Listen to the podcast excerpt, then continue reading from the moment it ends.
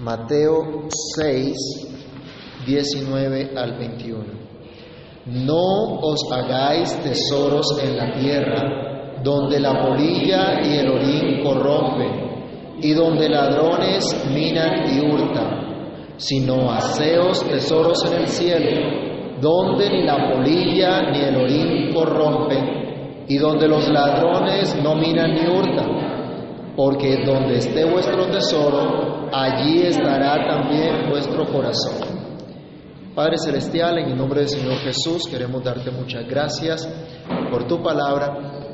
Gracias Señor por la obra que tú quieres hacer en nosotros a través de ella. Rogamos, por favor, que tu Espíritu Santo ilumine nuestro entendimiento para que al reflexionar en esta declaración tuya podamos comprender el propósito con el cual tú has dado esta palabra, tú has dado esta enseñanza. Por favor, Señor, llena nuestros corazones de tu gozo y de tu paz. Llena nuestras vidas de ti, Señor, a través de esta palabra. Te rogamos, Señor, que esta palabra sea de edificación, de exhortación, de consolación para cada uno de nosotros. Que por esta palabra nuestras vidas sean transformadas, sean edificadas en ti, para tu gloria y tu honra, Señor. Y que toda mentira que ha sido erigida en nuestros corazones, tú la derribes por tu palabra, Señor mío. Nos hagas libres y tu luz alumbre nuestras tinieblas. En el nombre de Cristo te lo rogamos dándote gracias. Amén. Pueden tomar asiento, mis hermanos. Hemos visto hasta aquí que la verdadera vida piadosa consiste en una práctica constante de la presencia de Dios una práctica constante de vivir para honrar a Dios mediante una devoción verdadera, que se manifiesta, por ejemplo, en la práctica de la oración, en la práctica del ayuno y también en las obras de misericordia. Pero esta vida de devoción se vive en este mundo, se vive rodeados de todas las personas que viven en este mundo. La vida de devoción no se vive apartados por allá en una montaña, en un monasterio como algunos hicieron en alguna época, ¿sí? alejados de absolutamente todo y de todos. No, no se vive la vida de piedad confinados en un lugar apartado. Estamos rodeados por eso de tentaciones muy fuertes a las cuales el Señor nos dice que debemos clamar a Dios no nos metas en tentación. Pero también hay tentaciones muy sutiles que pueden llegar disfrazadas de buenas intenciones, de buenas cosas, aún de servir al Señor. ¿Sí? De un deseo genuino de servir al Señor y de pronto no somos capaces de identificar realmente si es una tentación o si es una bendición. Pero luego nos vemos envueltos en problemas, en preocupaciones, en tensiones y presiones. Esto es precisamente de lo que ahora se encarga el Señor de mostrarnos en esta sección del Sermón del Monte, que estos versículos en particular de los que nos vamos a ocupar nos llevan a reflexionar profundamente que como hijos de Dios debemos preguntarnos dónde está nuestro corazón.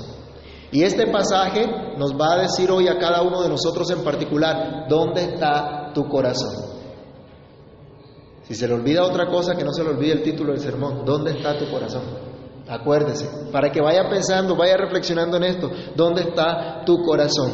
Entendiendo por corazón lo que la Biblia nos muestra que es la persona en sí, todo el ser nuestro, nuestros afectos y emociones, nuestra voluntad, la perspectiva que tenemos de la vida, en fin, toda la parte espiritual, todo el ser de la persona. Al leer estos versículos otra vez, escuchemos y respondamos a esta pregunta, ¿dónde está tu corazón? Y lo primero que debemos decir es, ¿en la tierra? ¿Cómo comienza el pasaje? El Señor dice, no os hagáis tesoros en la tierra, donde la polilla y el orín corrompen y donde ladrones mirnan y hurtan. Nos dice Cristo, no acumulen tesoros en la tierra, no tengan como fin en sus vidas amontonar riquezas terrenales que son perecederas. no dediquen su vida y esfuerzos a las riquezas como un fin en sí mismo, porque es algo totalmente absurdo. Ustedes, le dice Cristo a sus seguidores, habiendo sido rescatados de su mala manera de vivir, siendo objetos de la gracia de Dios, llamados a una vida justa, a una vida piadosa, no deben buscar como fin en esta vida hacer riquezas, acumular riquezas. ¿Por qué? Porque en esta tierra, si usted se dedica a acumular riquezas en esta tierra, está acumulando riquezas en un lugar donde se aborrece a Cristo. Porque en esta tierra o en este mundo sin Dios se aborrece a Cristo.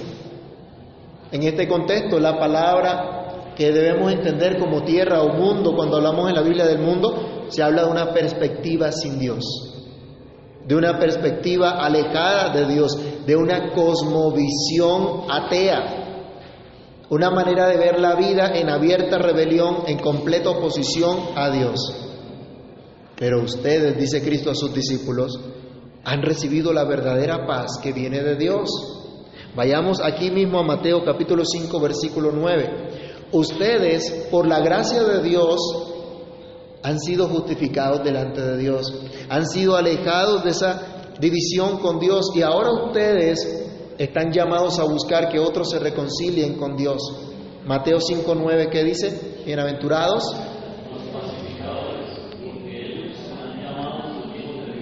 ¿Cómo es llamado usted?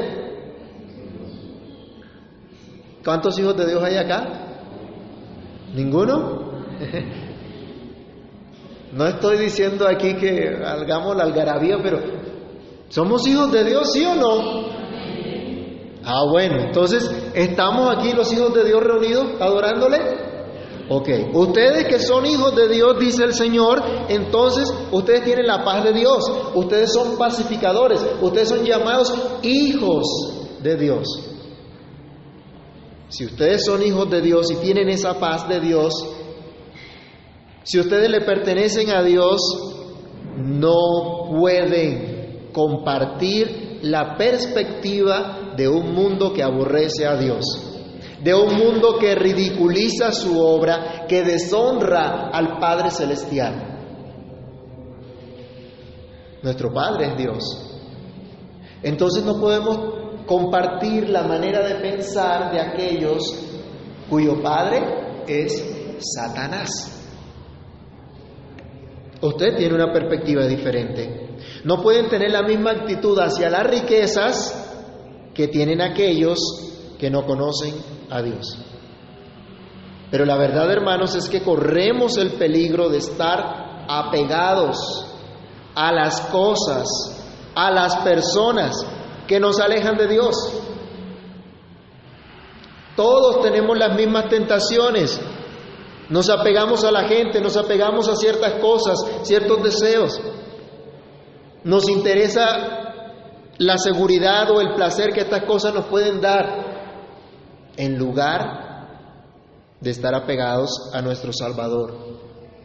Cualquier cosa que nos lleve a estar apegados a algo, a alguien, a lo que sea que no sea Dios, es idolatría.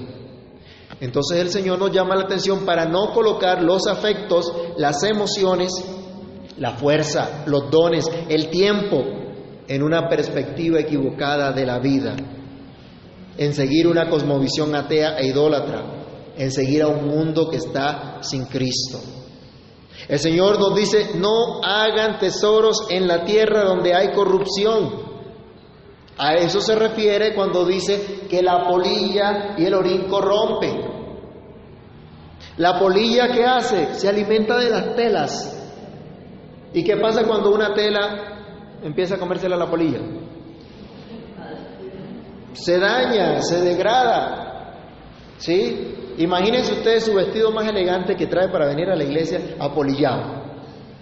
¿Cómo se ve bonito? ¿Mm? No, no se ve tan bonito, ¿no? Y termina usted diciendo, hay que desecharlo, lo ha corrompido. ¿Alguno en su casa tiene rejas? ¿Ha visto las rejas metálicas que se llenan de óxido? Y si uno no está constantemente puliéndola, está pendiente de ella, pintándola, ¿qué termina pasando con esa reja? Se termina pudriendo por el óxido, está allí. Entonces vivimos en un mundo donde hay corrupción de toda clase. El Señor dice, no pongan su tesoro, sus fuerzas en las cosas perecederas. El óxido corroe los metales hasta consumirlos. La polilla destruye las telas. Entonces es absurdo colocar como fin de esta vida acumular tesoros materiales que son susceptibles de corromperse, de perderse. Vayamos a Santiago capítulo 5 del 1 al 6. Aquí el autor sagrado está hablando en contra, está denunciando a aquellos que son ricos materialmente, que tienen dinero en abundancia, pero que oprimen a los demás y que no tienen misericordia.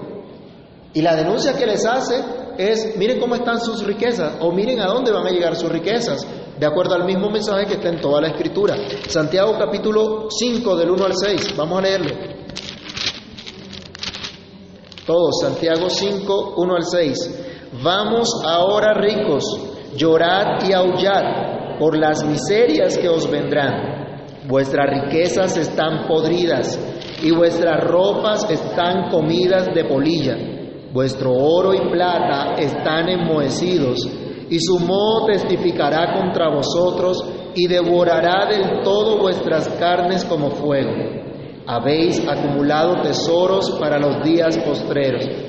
He aquí, clama el jornal de los obreros que han cosechado vuestras tierras, el cual por engaño no les ha sido pagado por vosotros y los clamores de los que habían cegado han entrado en los oídos del Señor de los ejércitos. Habéis vivido en deleites sobre la tierra y sido disolutos. Habéis engordado vuestros corazones como en día de matanza. Habéis condenado y dado muerte al justo, y él no os hace resistencia. ¿Cómo ve aquí esta declaración el autor sagrado como un profeta del Antiguo Testamento. Sus riquezas, dice, están podridas. Y los ricos no se daban cuenta de eso. Pensaban que eso no iba a pasar nunca. Y la gente cuando tiene mucho dinero piensa que toda la vida va a tener dinero. ¿Ha visto ustedes personas que han tenido mucho dinero y de pronto lo disiparon, lo despilfarraron, hicieron malos negocios, lo que sea, se vino todo abajo? Y que dice el Señor, no ponga sus ojos en la riqueza que son pasajeras. Tienen alas, se van. Pero no solo a nivel de, de, de aquellos que son ricos. El mundo por causa del pecado está lleno de corrupción. Las cosas se van dañando. Aún la misma naturaleza. ¿Conoce el fenómeno de la erosión? ¿Qué pasa cuando un terreno se empieza a erosionar? Empieza a dañarse, los árboles no se pueden sostener, no tienen dónde sostenerse. ¿Sí? ¿Han visto de pronto algunos documentales sobre lo que está pasando con los mares en Colombia a causa de la erosión que se está, se está comiendo las playas y el mar está yéndose más y más hacia la tierra y la playa se está acabando por causa de la erosión? Cuando llega una lluvia torrencial, hace muchos años, aunque no soy tan viejo, cuando llegué a Bogotá, todavía pasaba por allí las, inundaciones del río Tumpuelo. No sé si alguno de los bogotanos de pura cepa se acuerdan de esas cosas que siempre se desbordaba un río. Llovía duro, por allá, bien, bien al sur, en las lomas, en Diana Turbá y todo eso por allá. Cuando llovía fuerte, siempre había deslizamiento. Al punto que cuando con mi esposa estábamos buscando casa dijimos, no nos vamos cuando haya una loma. no vaya que con esas lluvias que suelen haberse haya un deslizamiento o algo por el estilo. El punto al que quiero llegar, hermanos, es que lo vemos, un fuerte aguacero, hay inundación, hay destrucción, un huracán, un tsunami, un terremoto. ¿Y qué pasa con todas las cosas se dañan, se acaban. Y si usted ha colocado su esperanza en esas cosas que, que son pasajeros, ¿será adecuado tener esa perspectiva o será adecuado colocar esa esperanza en lo que es perecedero? ¿Llevarás tus tesoros materiales a la tumba como pensaban nuestros antepasados indígenas? Que le echaban supuestamente lo que tenía, ¿no? Y hasta la mujer se la echaban, por si acaso. porque iban a otra vida y necesitaban esas cosas. ¿Tus cuentas bancarias se van a ir contigo? Sí, de pronto te llevas la clave, ¿no? Pero, pero la plata no te la vas a llevar.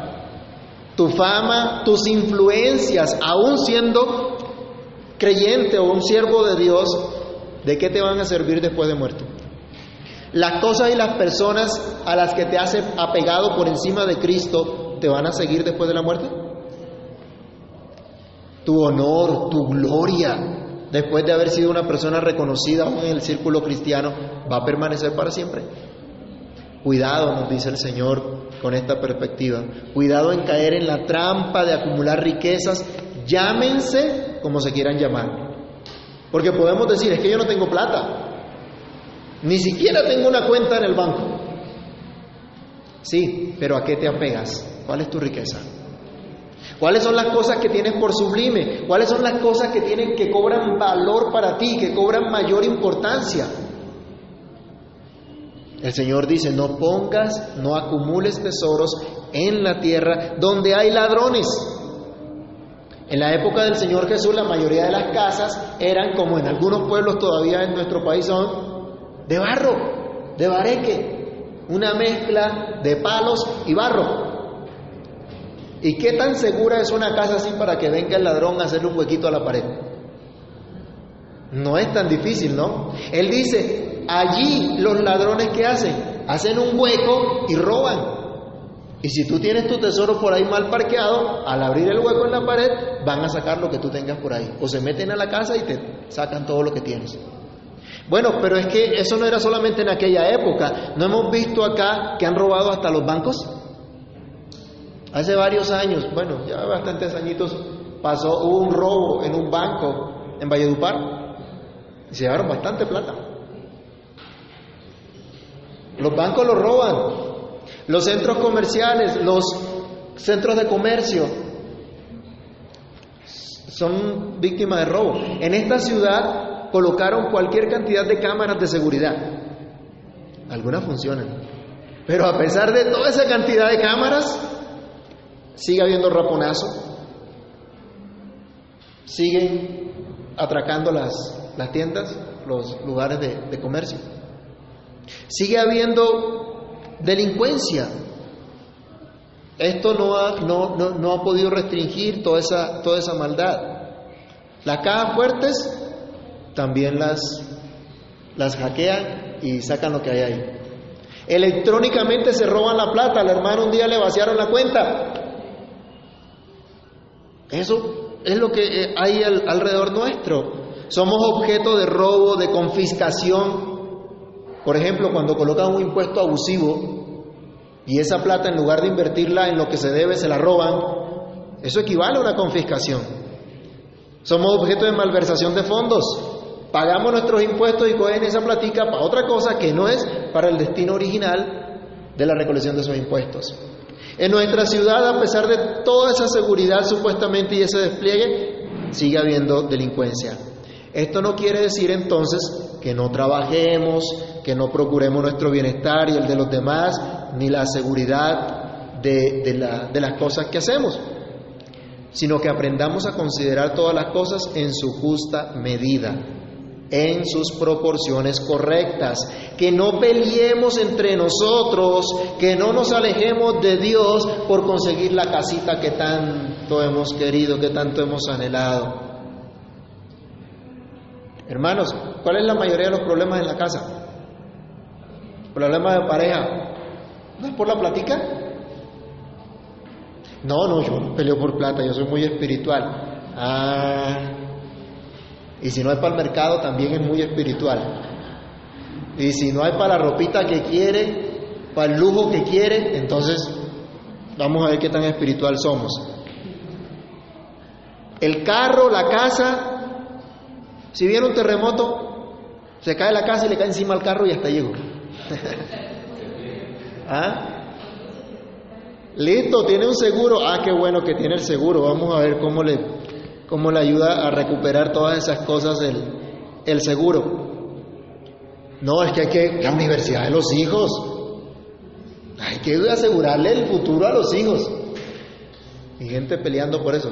Los hijos, los pelados de 5, 6, 7 años. No, y es que toca conseguirle la universidad. Y somos los que decimos Dios proveerá. Pero estamos tan preocupados por esas cosas. Y peleamos por esas cosas. No, todo eso un día se va a quedar acá. Entonces, ¿por qué nos desgastamos? ¿Por qué peleamos por esas cosas que hoy están y mañana no están?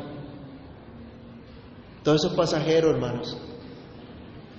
Todo eso es pasajero realmente. Por causa de la defraudación del pecado, esas cosas no, no son de confianza, de seguridad. Si Dios nos da la capacidad de hacer riqueza, que nuestra perspectiva sea la adecuada. Que trabajemos procurando nuestra prosperidad y también la prosperidad de los demás, honrando al Señor, sin derrochar, pero tampoco sin ser amarrados, sino siendo previsivos, siendo generosos, siendo piadosos. Veamos unos ejemplos. Proverbios capítulo 6, versículo 6. ¿Qué nos dice Proverbios 6, 6?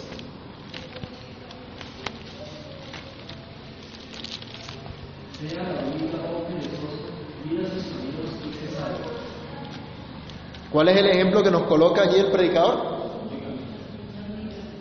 La hormiga que se la pasa durmiendo, ¿cierto? Que no hace nada, como el Señor me provee todas las cosas, entonces yo esperaré aquí a que el Señor me traiga mi alimento. No, hay un ejemplo de laboriosidad, de estar eh, activo, trabajando. Sí, Dios me provee, pero Dios me ha dado los dones para lograr esa provisión. Proverbios capítulo 30, verso 25.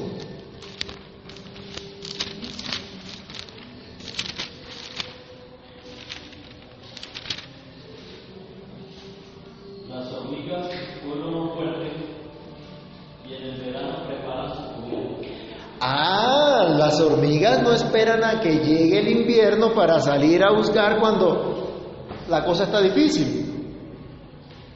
¿Será que entonces debemos prepararnos con tiempo, estudiar con tiempo, para cuando llegue la época en que tengamos que trabajar, tengamos habilidades para poder conseguir lo que necesitamos? ¿Será apropiado entonces ser previsivos y no gastarnos absolutamente todo pesito que entra? Porque como el Señor me va a proveer, entonces me lo gasto todo y me lo como todo. O sea que sí podemos ahorrar. O sea que sí se puede tener una cuenta en el banco. Claro que sí. Pero no debemos tener nuestra mirada en esas cosas como nuestra seguridad. Hay que ser previsivos, claro. Usted no se puede gastar el día de la quincena o el día del pago todo en una buena comilona y después no tiene para pagar la luz, para pagar el agua y todas las cosas que siguen ahí. También hay que ser previsivos. Primera de Timoteo 5, 8.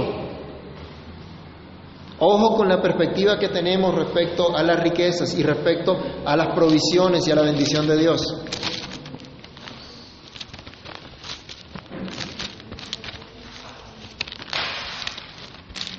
Primera Timoteo 5, 8. Porque si alguno no provee para los suyos y no para los de su casa, ha negado la fe y es peor que un infiel. Señor, yo no tengo nada, yo no tengo otra cosa, sino yo te entrego mi vida y que tú eh, te glorifiques.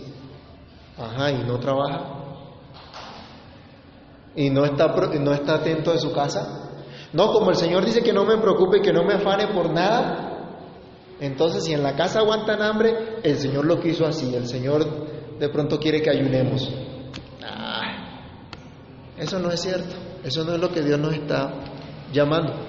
Hay que ser previsivos, hay que trabajar, pero hay que tener una perspectiva correcta. Mateo 27, 57, que dice el mismo Señor Jesús.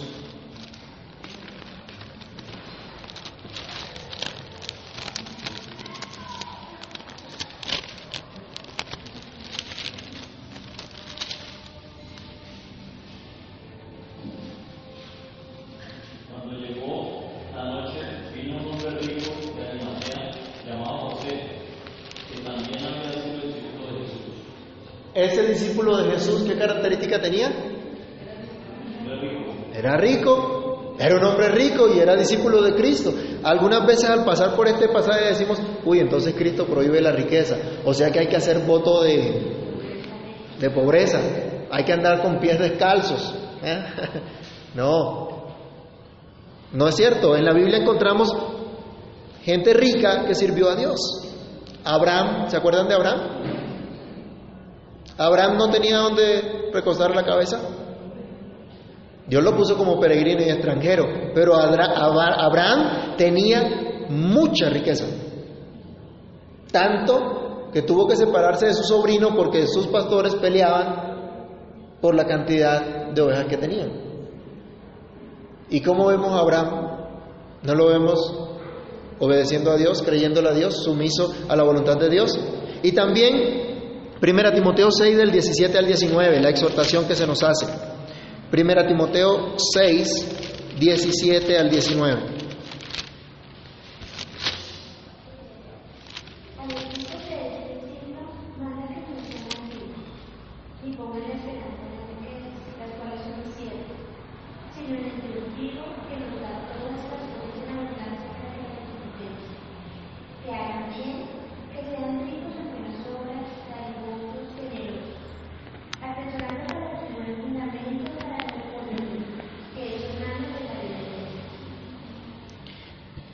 ricos dice que sean ricos en qué? Que sean ricos en buenas obras. Que sean generosos, que sean dadivosos. Que entiendan que esa riqueza que Dios les ha, dado no es solamente para que la disfruten ellos, sino para que la pongan al servicio de Dios también.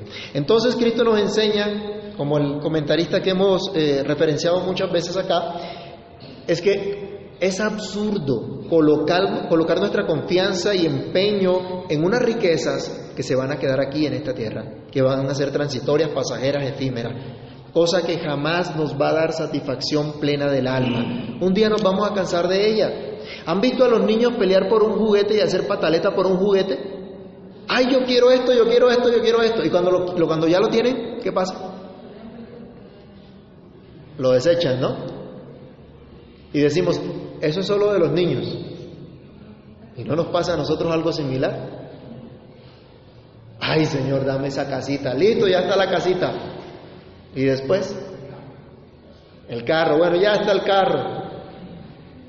Y seguimos insatisfechos, seguimos pidiendo otra cosa, seguimos anhelando otras cosas.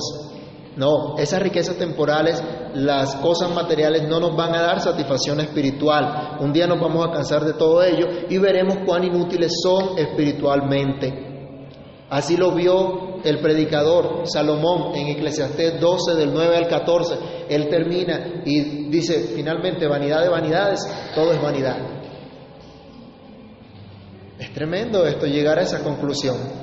Entonces, hermanos, en segundo lugar de nuestra reflexión, ¿en dónde está tu corazón? Respondemos con otra pregunta, ¿en el cielo? Cristo dice, no os hagáis tesoros en la tierra donde la polilla y el orín corrompen y donde ladrones minan y hurtan, sino haceos tesoros en el cielo, donde ni la polilla ni el orín corrompen y donde ladrones no minan ni hurtan. Mire, Cristo coloca en contraste tesoros en la tierra versus tesoros en el cielo. Si hacer tesoros en la tierra equivale a tener una perspectiva equivocada de la vida, acumular riquezas en el cielo equivale a tener la perspectiva correcta de la vida, a tener la perspectiva justa, a tener la cosmovisión bíblica, teocéntrica, cristocéntrica, una perspectiva adecuada de la vida. Cristo nos manda a acumular riquezas, ¿dónde? En el cielo, donde está Cristo. Rápidamente vayamos a Filipenses capítulo 3, versículo 20 y Colosenses 3, del 1 al 4.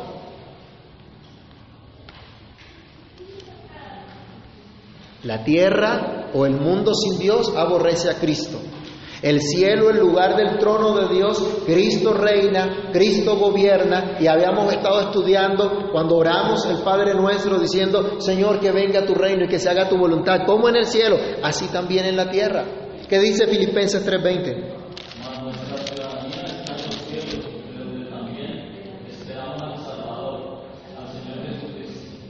¿Dónde está nuestra ciudadanía? ¿A dónde pertenecemos? ¿Dónde está nuestra identidad? Es que somos colombianos, es que somos rolos, es que somos costeños, es que somos llaneros. No. ¿Quién me faltó? ¿Los caleños? Bueno. no, los santanderianos. No, nuestra identidad está en los cielos, donde está Cristo. Nuestra identidad está con Cristo porque somos uno con Él, le pertenecemos a Él. Colosenses 3 del 1 al 4. ¿Cuál es la consecuencia lógica de estar unidos a Cristo? ¿Cuál debe ser nuestra perspectiva entonces? ¿Qué dice? Colosenses 3, 1 al 4. Si pues, si pues habéis resucitado con Cristo, buscad las cosas de arriba, donde está Cristo sentado a la diestra de Dios. Poned la mira en las cosas de arriba, no en las de la tierra, porque habéis muerto y vuestra vida está escondida con Cristo en Dios. Cuando Cristo, vuestra vida, se manifieste, entonces vosotros también seréis manifestados con Él en gloria. ¿Dónde debe estar nuestra mirada entonces? Nuestra perspectiva hacia dónde debe dirigirse. ¿Estamos mirando a eso? ¿Estamos buscando las cosas celestiales o estamos enredados en este mundo que finalmente va a perecer? Hebreos capítulo 11, versículo 13 nos dice, conforme a la fe murieron todos estos sin haber recibido lo prometido, sino mirándolo de lejos y creyéndolo y saludándolo y confesando que eran extranjeros y peregrinos sobre la tierra.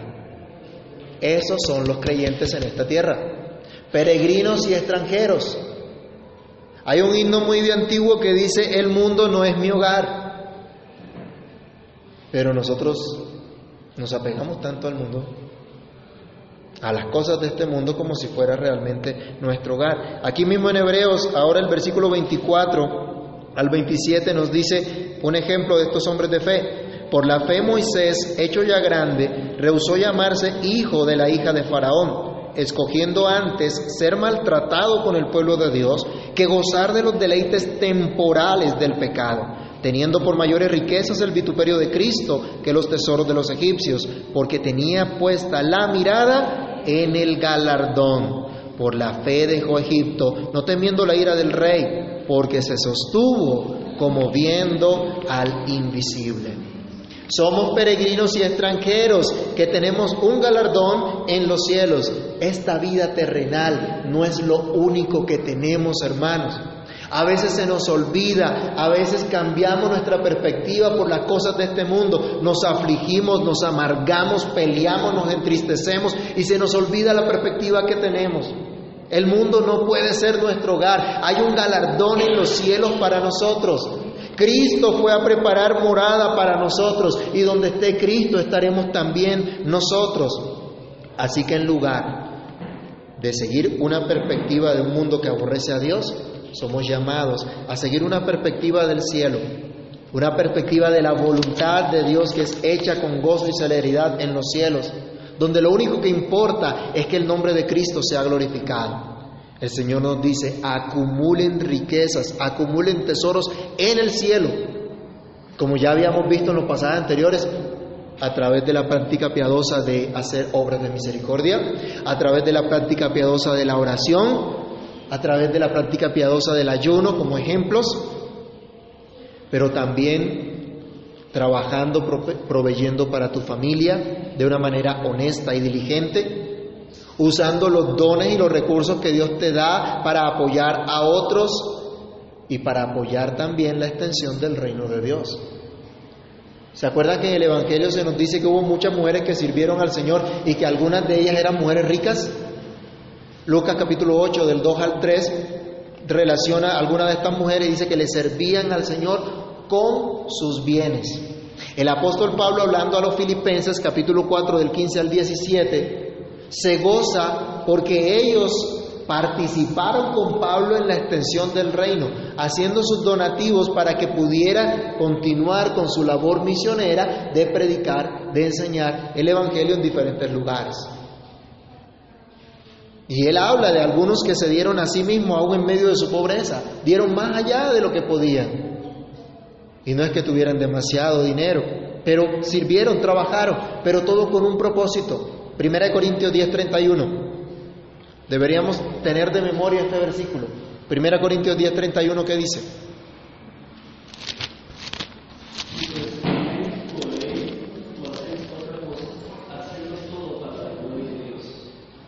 Entonces, tesoros en el cielo, acumulen tesoros en el cielo, haciendo todo para que Dios sea honrado, Dios sea glorificado. Acumulen tesoros en el cielo donde no hay corrupción. El Señor dice, en el cielo no va a haber polilla, no va a haber óxido que acabe las cosas, que destruya las cosas. Primera de Pedro capítulo 1 versículo 4. Miren el carácter de nuestra herencia en los cielos. Primera de Pedro capítulo 1 verso 4. a una herencia incorruptible, incontaminada e inmarcesible, reservada en los cielos para vosotros. ¿Qué mejor caja fuerte quiere usted para su riqueza? ¿Mm? ¿Qué mayor seguridad que estar en Dios? Dice, esta riqueza no se va a contaminar con nada, nunca se va a corromper, nunca se va a disminuir, nunca se va a acabar. Tal vez hoy usted tenga platica en la cuenta, tal vez mañana ya no la tenga. Tal vez hoy disfrute de cosas temporales, de pronto mañana ya no los va a tener. Y entonces, ¿en qué estará su confianza? ¿En qué estará su esperanza? Ningún pecado, ninguna tentación va a manchar esa riqueza que tenemos en los cielos, porque fuimos lavados por la sangre de Cristo. Nada puede contaminar la herencia celestial, nada la va a reducir en manera alguna porque Cristo nos ha dado una herencia eterna. Él es eterno, Él permanece para siempre. Nada puede opacar el gozo de la salvación que Dios nos ha dado. Primera Timoteo capítulo 6, versículo 19. Un día vamos a recibir del Señor entrada gloriosa a ese reino, una recepción de parte de Cristo. Por eso como cristianos ahora, como Pablo decía, echamos mano de la vida eterna. ¿Qué dice 1 Timoteo 6:19? restaurando para sí buen fundamento para lo porvenir, y echen mano de la vida eterna. Confía en Cristo. Trabaja por aquello que Cristo te ha dado, la vida eterna. Ese debe ser tu prioridad, ese debe ser tu meta final. Y todas las demás cosas deben ser encaminadas, guiadas hacia esa meta final. Cristo nos llama a vivir con esa bendita esperanza que un día llegaremos a nuestro hogar definitivo, al fin de nuestro peregrinaje. Y por eso es que no debemos enredarnos en las cosas terrenales, sino buscar agradar a Dios en todo. De esta manera estaríamos acumulando tesoros en el cielo, donde no hay ladrones, donde los ladrones no pueden hacer un hueco y, y robarnos la herencia de Dios, donde el diablo no puede venir a destruir absolutamente nada. Romanos capítulo 8, versículos 38 al 39. Absolutamente nadie te puede quitar lo que Dios te ha concedido. Romanos 8, 38 al 39, ¿qué dice? Por lo cual estoy seguro de que ni la muerte, ni la vida, ni ángeles, ni principados, ni potestades, ni lo presente, ni lo porvenir, ni lo alto, ni lo profundo, ni ninguna otra cosa creada nos podrá separar del amor de Dios que es en Cristo Jesús nuestro Señor. ¿Y tenemos la herencia esa en Cristo? Y si estamos en Cristo, aquí se nos está diciendo, nada nos puede separar de ese amor de Dios. Un terremoto puede lograr separación de nuestra familia porque puede morir uno o algunos miembros de la familia y quedan otros solos, sin un lugar donde habitar. Mientras estemos en esta vida estamos expuestos a esas cosas, pero el tesoro que tenemos en los cielos, la unión que tenemos con Cristo, absolutamente nada la puede romper. Nada la puede quitar, nada nos puede separar del amor de Dios que es en Cristo Jesús, Señor nuestro. Primera Timoteo 6, 16, exaltando al Señor, dice, el único que tiene inmortalidad, que habita en luz inaccesible, a quien ninguno de los hombres ha visto ni puede ver, al cual sea la honra y el imperio sempiterno. Amén. Dice, Dios habita en luz inaccesible o inexpugnable. ¿Se acuerdan en el Antiguo Testamento que nos habla de las ciudades que eran amuralladas? Ciudades que no podían penetrar, pero que finalmente vimos ciudades como Jerusalén que eran amuralladas, derribaron los muros, quemaron la ciudad. Pero dice, Dios habita en luz inaccesible. Allí los ladrones no pueden ir a romper nada, a destruir absolutamente nada. Por eso tenemos nuestra esperanza solamente en el Señor. Mateo 25, del 34 al 40, cuando el Señor venga a juzgar las naciones, va a llamar a los suyos, los va a colocar a su derecha y les va a decir, venid benditos de mi Padre, a heredar el reino preparado para ustedes. Porque cuando tuve hambre, me dieron de comer. Cuando tuve sed, me dieron de beber. Cuando estuve preso, me visitaron. Señor, ¿cuándo? Dice, cuando lo hicieron a uno de estos pequeñitos, a mí lo hicieron. Eso es hacer tesoros en el cielo. Servir al Señor sin ver al ojo humano, sin esperar recompensa humana, como Él nos decía ahora rato. Cuando des limosna, no sepa tu mano derecha lo que hace tu mano izquierda. Es decir, no lo publiques ni siquiera a ti mismo. No te enorgullezcas siquiera tú de haber hecho una obra de misericordia. Piensa en hacerlo todo para Cristo porque de Él es quien vas a tener tu galardón. Dios es fiel y verdadero, su palabra es verdad. Él no es hombre para que mienta, ni hijo de hombre para que se arrepienta. Él prometió y cumplirá. ¿Crees las promesas de Dios? ¿Qué tesoros estás acumulando? ¿Y dónde está ese tesoro? Porque donde esté tu tesoro, estará tu corazón. Es lo último que dice el Señor en el versículo 21 de Mateo capítulo 6. Porque donde esté vuestro tesoro, allí estará también vuestro corazón. Si tu perspectiva de la vida es materialista, si tus riquezas consisten en cosas materiales, temporales, pasajeras, terrenales, entonces tu corazón va a estar ahí en ese tesoro. Va a estar ahí en la tierra, allí se va a quedar. Segunda de Pedro capítulo 3, verso 10. ¿Qué va a pasar con esta tierra? ¿Qué va a pasar con, la, con este mundo lleno de pecado? ¿Qué dice la escritura? Segunda de Pedro 3, 10.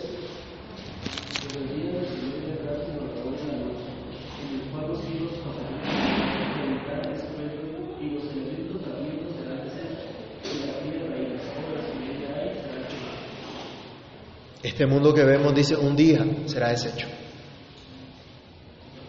Y todo lo que tú has trabajado, te vas a desgastar entonces toda la vida en cosas que se van a acabar. Trabajarás toda tu vida en lo que un día va a perecer, a perecer. Irás tras los placeres temporales del pecado que te llevan solo la muerte eterna, a la separación de Dios por siempre. Te vas a gastar, vas a suspirar, te vas a afligir por aquello que no permanece para siempre. ¿Será justo? En cambio, si tu perspectiva de la vida es espiritual, es decir, de acuerdo a la revelación de Dios en su palabra, si tu riqueza son las cosas celestiales, si ves esta vida como un peregrinaje, como una oportunidad de servir a Dios y al prójimo desde la vocación que Dios te dé, buscando hacer solamente lo que Dios, que Dios sea enaltecido, aun cuando disfruta de las bendiciones que Dios te da en esta tierra, si trabajas por esa comida que a vida eterna permanece, entonces tu corazón está en esos tesoros que se están acumulando en el cielo donde está Cristo. ¿Es el cielo, es decir, estar con Cristo para siempre, tu meta final? ¿Esta semana que pasó estuviste trabajando pensando en el cielo?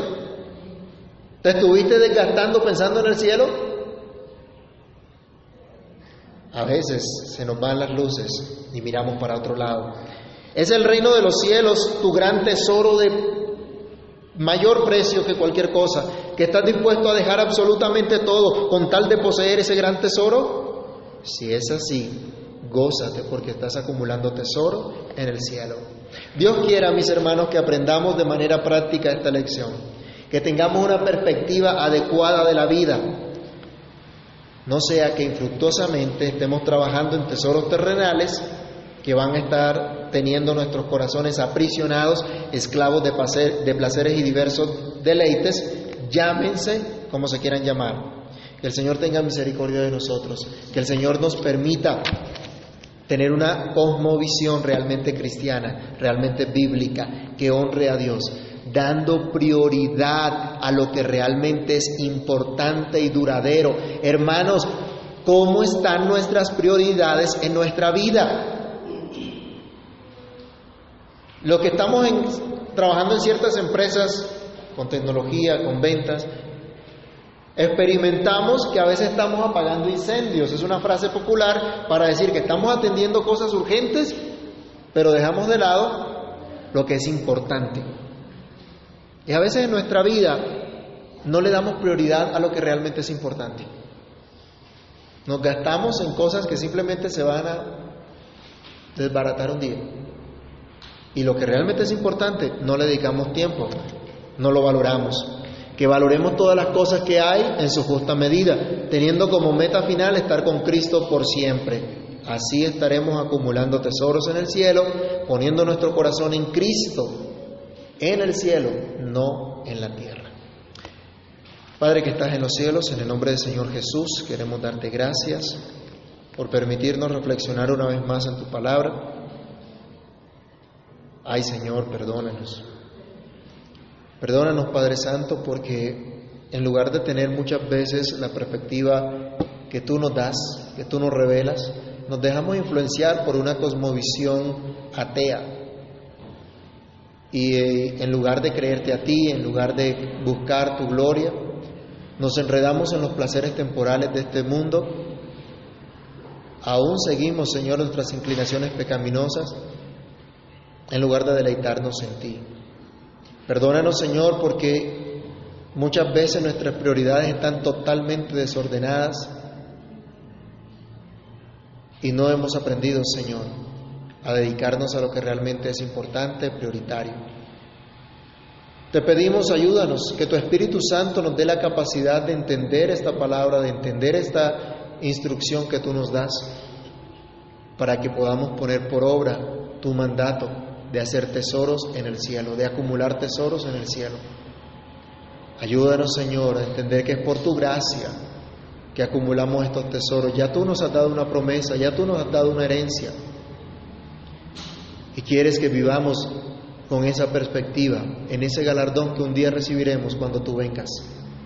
Ayúdanos, Señor, ayúdanos, por favor para que en medio de nuestras ocupaciones, aún ejerciendo la vocación que nos has dado, cada uno en su trabajo, en su hogar, en su estudio, en las cosas, Señor, que tú nos has dado para hacer, permítenos tener una perspectiva correcta, una perspectiva balanceada. Ayúdanos, Señor, a dedicarnos a lo que realmente es importante, dando testimonio así de que confiamos, creemos en ti, que hemos recibido tu promesa y que somos llamados a servirte y glorificarte. En tu mano nos colocamos, Dios, y pedimos tu ayuda, pedimos tu socorro, Señor. Escucha nuestro ruego, atiende a nuestra oración por amor de tu santo nombre. En tus manos nos colocamos y colocamos esta semana pidiendo tu ayuda y dirección en todo lo que hagamos, que en realidad nuestro motivo sea honrarte, sea exaltarte. En Cristo Jesús Pedimos estas cosas dándote muchas gracias. Amén y amén.